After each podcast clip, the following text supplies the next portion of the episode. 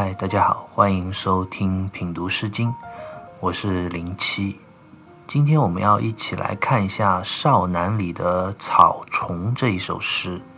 《草虫》这首诗其实是一首描写妇女思念远方爱人的这样一首诗歌，怀念的忧伤和幻想渴望的情绪交织，它的用情非常至深，思念至切。可谓是感人心扉。这首诗，我想我们也可以分为两块来看。首先是这首诗的第一段：“夭夭草丛，涕涕腹中。未见君子，忧心忡忡。意既见止，意既构止，我心则详。夭夭草丛，涕涕腹中。”草虫当然不是具体指的某一种昆虫，而是一种泛指，就是在草丛间活动的昆虫的这样一个泛指。而腹中就有所指了，其实就是我们现在所常见的蚱蜢，其实也属于蝗虫的一种。中这个词，我们在之前《周南》里的一篇《中思》其实也讲到过。就是蝗虫的意思。先是草虫，再是腹中，一虚一实，从泛写到具体的实写，其实可能就是讲的都是蚱蜢，只不过在创作诗歌的时候，作者不能连说两遍腹中，所以作者选择了一虚一实的手法。夭夭指的就是昆虫鸣叫的意思。T T 指的就是昆虫跳跃的这样一种状态，意思就是说野外草虫鸣叫，蚱蜢也随之跳跃。那从这一句的八个字里，我想大家最能体验到的一种感受是什么呢？就是昆虫之间的相互迎合和活动上的合拍。这边有鸣叫的声音，那边就跟着跳跃。所以王先谦就说：“草丛腹中同类，故草丛鸣而腹中跳从之。”也就是说，昆虫之间的相互为伴、同类相从的这样一种状态。既然昆虫之间都有这样一种同类相从的状态，那人与人之间不是更需要这样一种互相陪伴吗？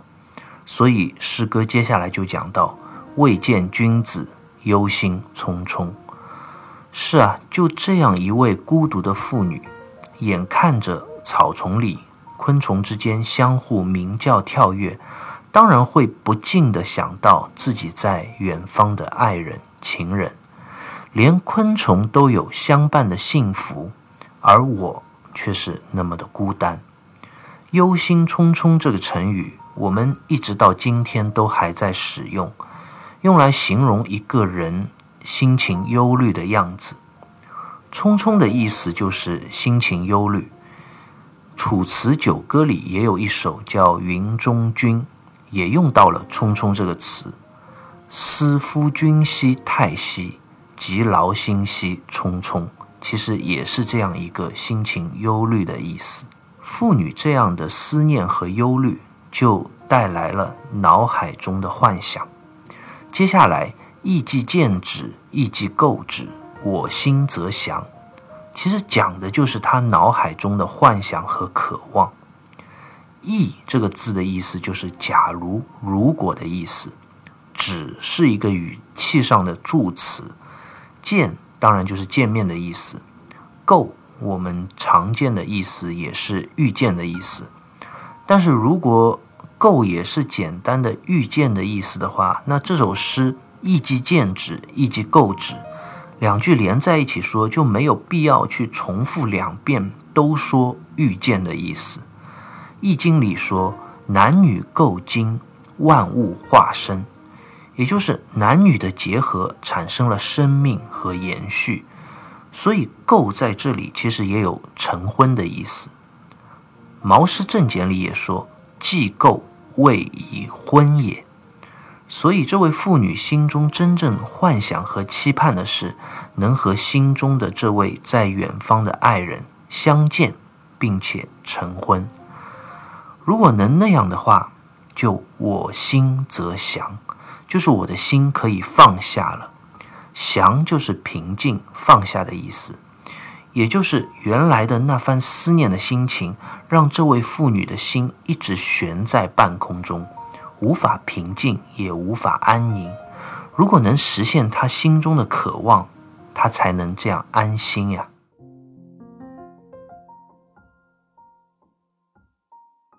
接下来我们来看后两段：至彼南山，言采其绝，未见君子，忧心忡忡。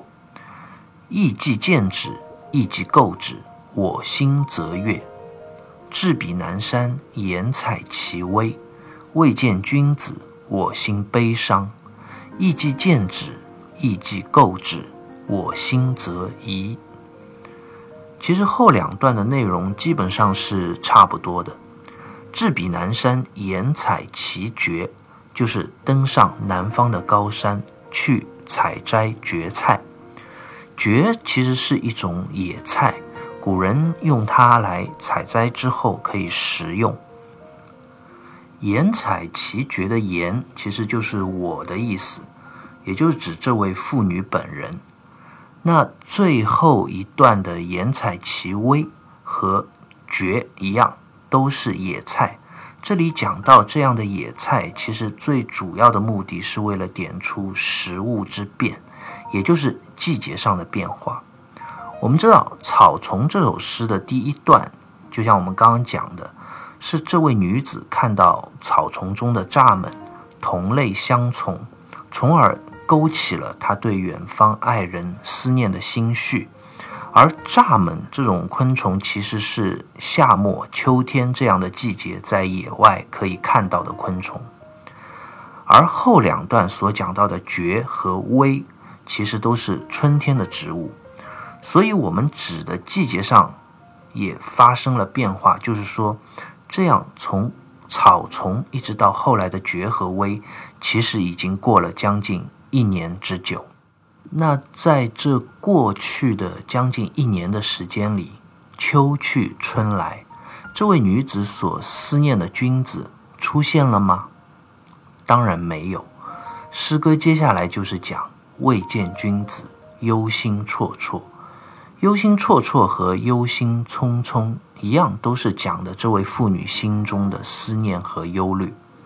而最后一段直接讲了我心伤悲，从忧愁忧虑到最后的伤悲，其实表现了这样一个绵长的等待之后，虽然食物已经发生了变化，季节也有了更替，但这位妇女其实心中对于爱人的思念。始终没有减弱，一直延绵至今，而且愈加的浓烈，以至于有些伤悲，甚至绝望的心绪。最后两段的后半句其实和第一段的后半句是一样的，都是描写妇女心中的想象和期盼。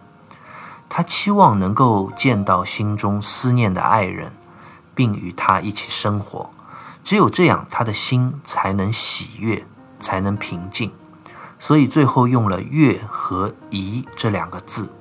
“悦”就是同喜悦的“悦”，表示快乐的意思；“怡”这个字就是平的意思，也就是心情平静、宁静的意思。我们现在再回过头来看《草丛》这首诗，可谓是一往情深，思念之深。这位女子从秋天一直盼望到春来，感情非常的炙热，而且思念丝毫未减。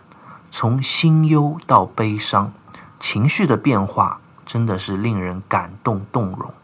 就像方玉润在《诗经原始》里所讲：“始因秋虫以记恨，既历春景而忧思，既未能见。”则更设为既见情形，以自慰其忧思无已之心。也就是说，这位妇女用秋天的草丛来寄托心里的思念和忧恨，又经历了春天的景色，而平添了心中的忧愁忧虑。明明知道见不到心中的爱人，所以心里就开始有了幻想，幻想着与他相见成婚的情形，来聊以自慰。我想，《草丛》这首诗歌其实不仅传递给了我们一种情人爱人之间绵延的思念之情，其实也让我们从另一个侧面体会到了古人对于季节和时间的感受。从秋天的草丛写到春天的绝微，古人对于季节的感受与我们当下人是完全不同的。我们当下人所理解的时间，其实是被工具理性极其量化了的分秒小时这样比较客观的刻度单位，而对于两千多年前的古人而言，时间却是灵魂之于周遭自然的变化而产生的生命、情感、想象这些所有包含在一起的内在的强烈的一种主观的情绪。时间意识源于他们对于四季、对于节气、对于物候的感知。中国古代的农业社会就有所谓的二十四节气，节气所代表的并不是一个明确的数字意义上的冷冰冰的量化的概念，而是根据时节的变化、身体和灵魂的真实感受所总结而成的这样一个季节的概念。而且每个节气都有所谓的三候，这个候就是等候的意思。古人在等候什么呢？他们每个节气都有什么值得去等候的呢？他们是等候身边自然的变化。比如说立春这个节气，就有所谓的三候：一候东风解冻，二候蛰虫始振，三候鱼至复冰。讲的是春天到了，首先要等候东南风起来，天气变得温暖了，大地开始解冻苏醒，这是春天来的第一个标志。然后就要等候观察周遭那些蛰居冬眠的虫类，慢慢的在洞中苏醒，这也是他们要等候的第二个现象。最后还要等候，等候什么呢？等候河里的冰开始慢慢的融化，鱼开始到水面上游动。此时此刻，其实水面上还没有完全的溶解，还有许多覆盖在上面的薄冰块。这时候就会看到鱼在这样一层水面上的冰块下，附着薄冰在游泳。这种基于对自然的感受、等候而形成的这样的时间概念。其实是很模糊的，它并没有我们当下人的钟表这样精确，但却是非常温暖而且富有生命力的。大家有兴趣也可以去看看二十四个节气，他们各自的三候。其实看了就知道，有的是等候某种花开了，有的是等候某些飞鸟的经过，有的是等候一些昆虫的出现。这其实就是古人对季节和时间的观念，充满了温暖的生活情趣和对于自然周遭的真切体验。其实对于我们现代人来说，钟表、手表、时钟是衡量时间的这样一个尺度，而对于古人来说，他们没有这些东西。他们用来衡量时间的尺度，就是他们生命的体验本身。他们真切的去感知时间，真挚的去理解生命本身。这份来自远古的温暖的时间意识，其实彰显了他们人性的本真。其实，就算过了千年，一直到现在，我们还是能够感受到它的温度。好，关于《草丛》这首诗，我们就聊到这里，下期再会。